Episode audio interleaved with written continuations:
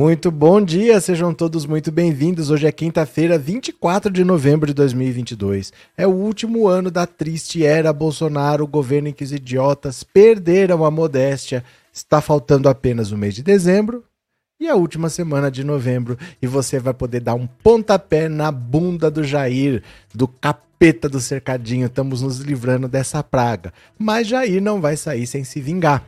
Ele está planejando uma vingança tanto na Câmara quanto no Senado. Na Câmara, a ideia é fazer a CPI do abuso de poder do STF e do TSE. Eles dizem que já tem um torno de 120 assinaturas, eles precisam de 170 para instalar uma CPI. E no Senado, eles querem pedir o impeachment do ministro Luiz Roberto Barroso. Eles dizem que ele cometeu vários crimes, ele soltou o Lula. Eles estão revoltados, na verdade, com o perdeu o mané numa mola. Mas estão pedindo o impeachment do Barroso no, no Senado e estão querendo abrir a CPI do abuso de autoridade do STF e do TSE na Câmara. Tem chance de acontecer? Eu vou esperar explicar com calma para vocês o que está acontecendo. Vamos ler primeiro as notícias, tá? São notícias curtas e a gente lê juntos. Bora aqui comigo. Bora, vou compartilhar a tela. Venham.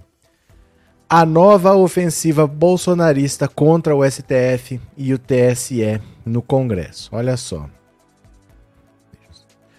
O deputado federal Marcel Van Hatten afirmou que conseguiu 127 assinaturas para instaurar a comissão parlamentar de inquérito com o objetivo de investigar suposto abuso de autoridade por parte de ministros do STF e do TSE.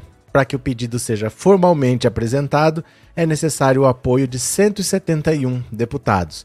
Até o momento, a maioria dos assinantes é de parlamentares do PL, partido de Bolsonaro, além de representantes do Novo, do PP, União Brasil, Republicanos, PTB, MDB, Patriota, PSDB, PSD e PROS.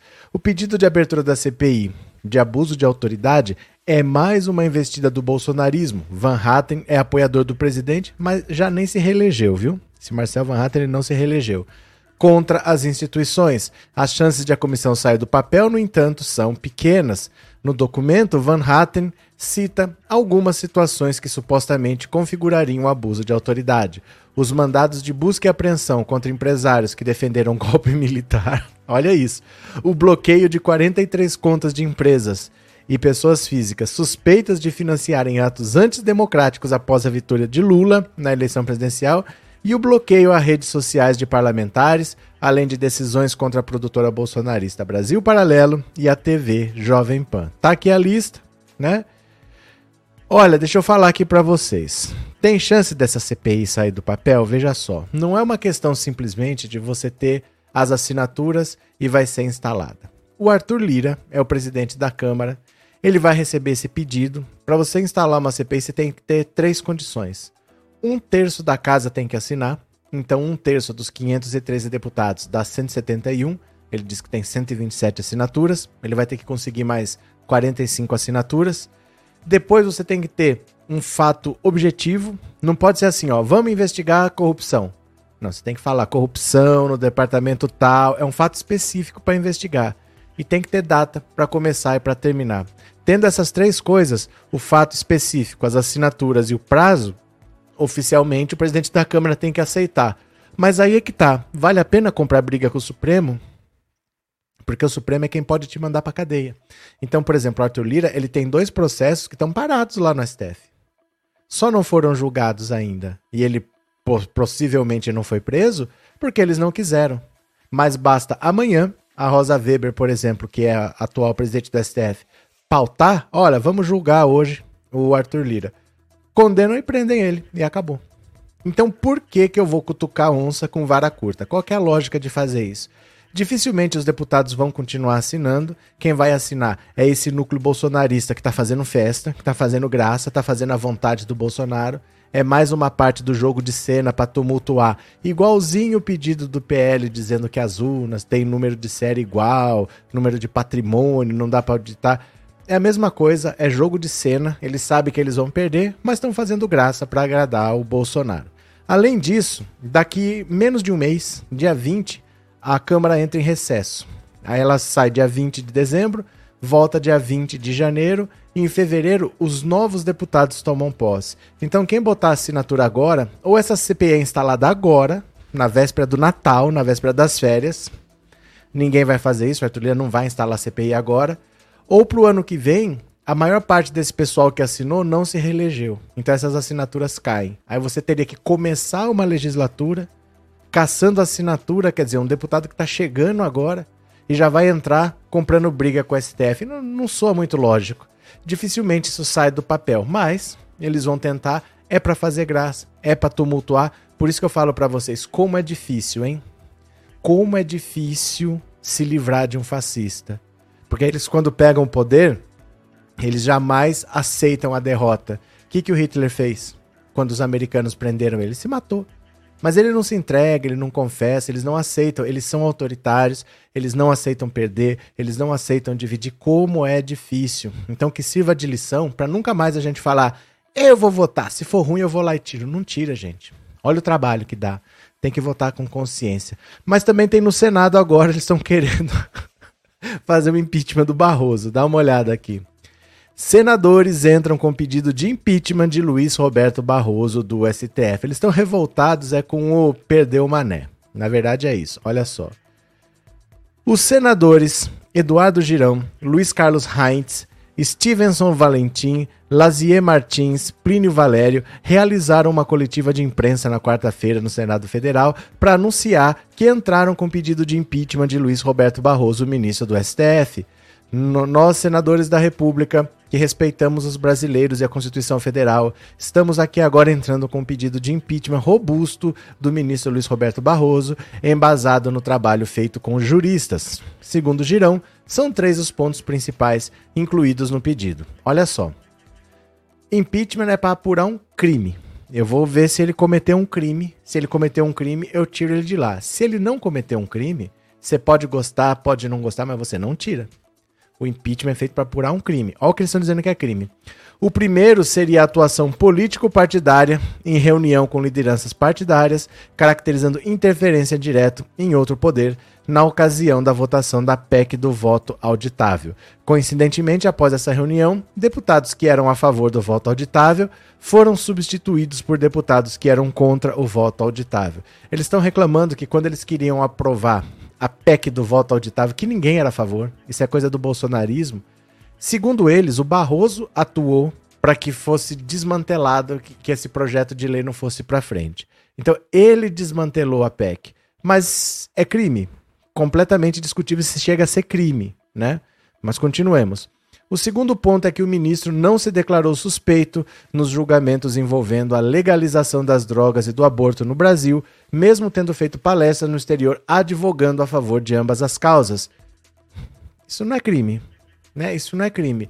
Ele tem uma opinião pessoal que ele divulgou em outros países, ele não deu a opinião aqui. É como se fosse assim, por exemplo, é, o juiz ele não tem opinião sobre nada, ele vai julgar, ele não pode ter opinião sobre nada. Obviamente, todos temos opinião. Né? Eu te, posso ser a favor ou eu posso ser contra. Eu não posso é fazer com que isso apareça na minha decisão. Não importa a minha opinião pessoal. Mas é impossível você querer um juiz que não tenha uma opinião, né? Ai, ai, ai. Cadê que mais aqui? Perdão. O segundo ponto, pronto. E o terceiro ponto listado no pedido de impeachment diz respeito ao jantar reservado enquanto estava nos Estados Unidos com o advogado de Lula, Cristiano Zanin. Isso é crime? É complicado, né? O ministro Luiz Roberto Barroso votou na anulação dos processos de Lula, ou seja, ele ajudou a anular as condenações, o que permitiu que o ex-presidente se candidatasse nessas eleições. Foi 8 a 3 a votação. Né? A votação não foi um voto, foi 8 a 3. A maioria decidiu, não foi o Barroso que decidiu sozinho, para confirmar. O Faquinha anulou as condenações e o plenário decidiu por 8 a 3 a favor da decisão do Faquin. As críticas a Barroso aumentaram após o episódio da semana passada em Nova York, nos Estados Unidos, onde o ministro do STF respondeu a um brasileiro que questionou sobre o resultado das eleições. Enquanto Barroso caminhava para uma rua na cidade norte-americana, um manifestante perguntou se ele vai responder às Forças Armadas e se vai deixar o código-fonte ser exposto. Barroso respondeu com um perdeu mané, não a mola. Olha só que eles foram pedir o impeachment do Barroso e não pediram impeachment do Alexandre de Moraes. Quem eles sempre odiaram foi o Alexandre de Moraes.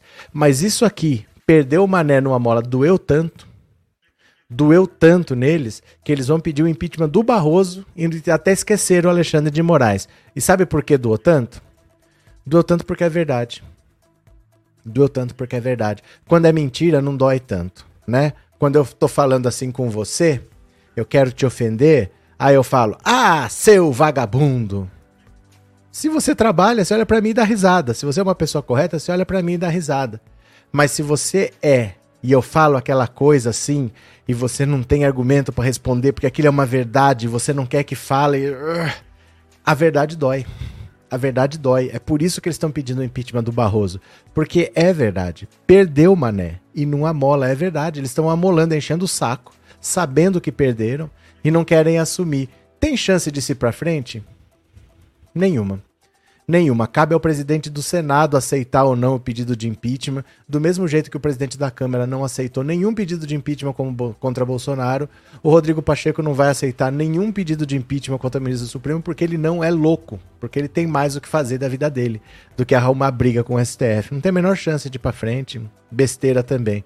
E por último, o Moraes multar a coligação de Bolsonaro em 22,9 milhões é razoável Olha só, o Alexandre de Moraes, quando o PL disse que as urnas tinham que ser anuladas, 60% das urnas, ele usou um raciocínio interessante. Ele falou: o PL sabe que isso não é verdade, sabe que isso está errado e está alegando mesmo assim, sendo que isso se chama litigância de má-fé.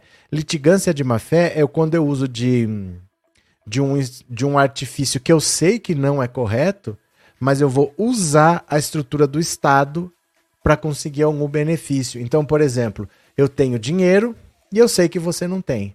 Aí eu vou te processar só para te dar trabalho, porque eu quero que você tenha o custo de arcar com um advogado, tal, mas eu sei que o que eu estou fazendo é errado, nem que eu perca, eu só quero te dar problema. Isso chama litigância de má fé.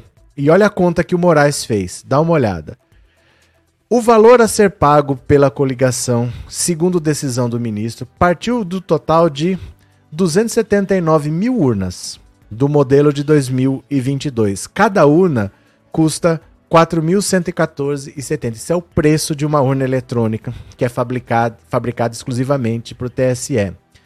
Como foram 280 mil urnas a 4 mil reais cada, o valor total da causa, que eles queriam anular esse tanto de urnas, o valor de, da causa é de 1 bilhão 150 milhões.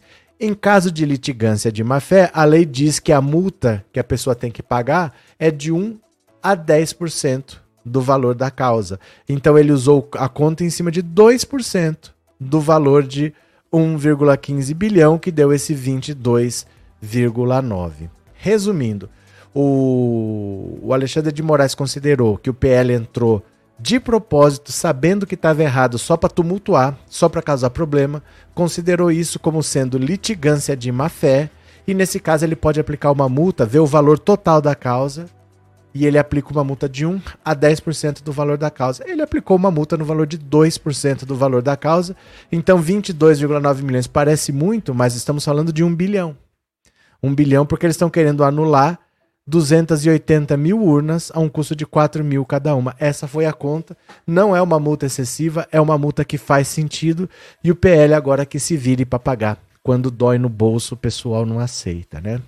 Bom, eu vou parando por aqui. Essas são as principais notícias para você saber do que está acontecendo. Tem uma contraofensiva bolsonarista para continuar enchendo o saco até a posse do Lula.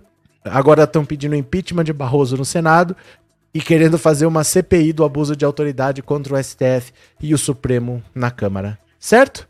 Obrigado. Se você está aqui pela primeira vez, se inscreva no canal.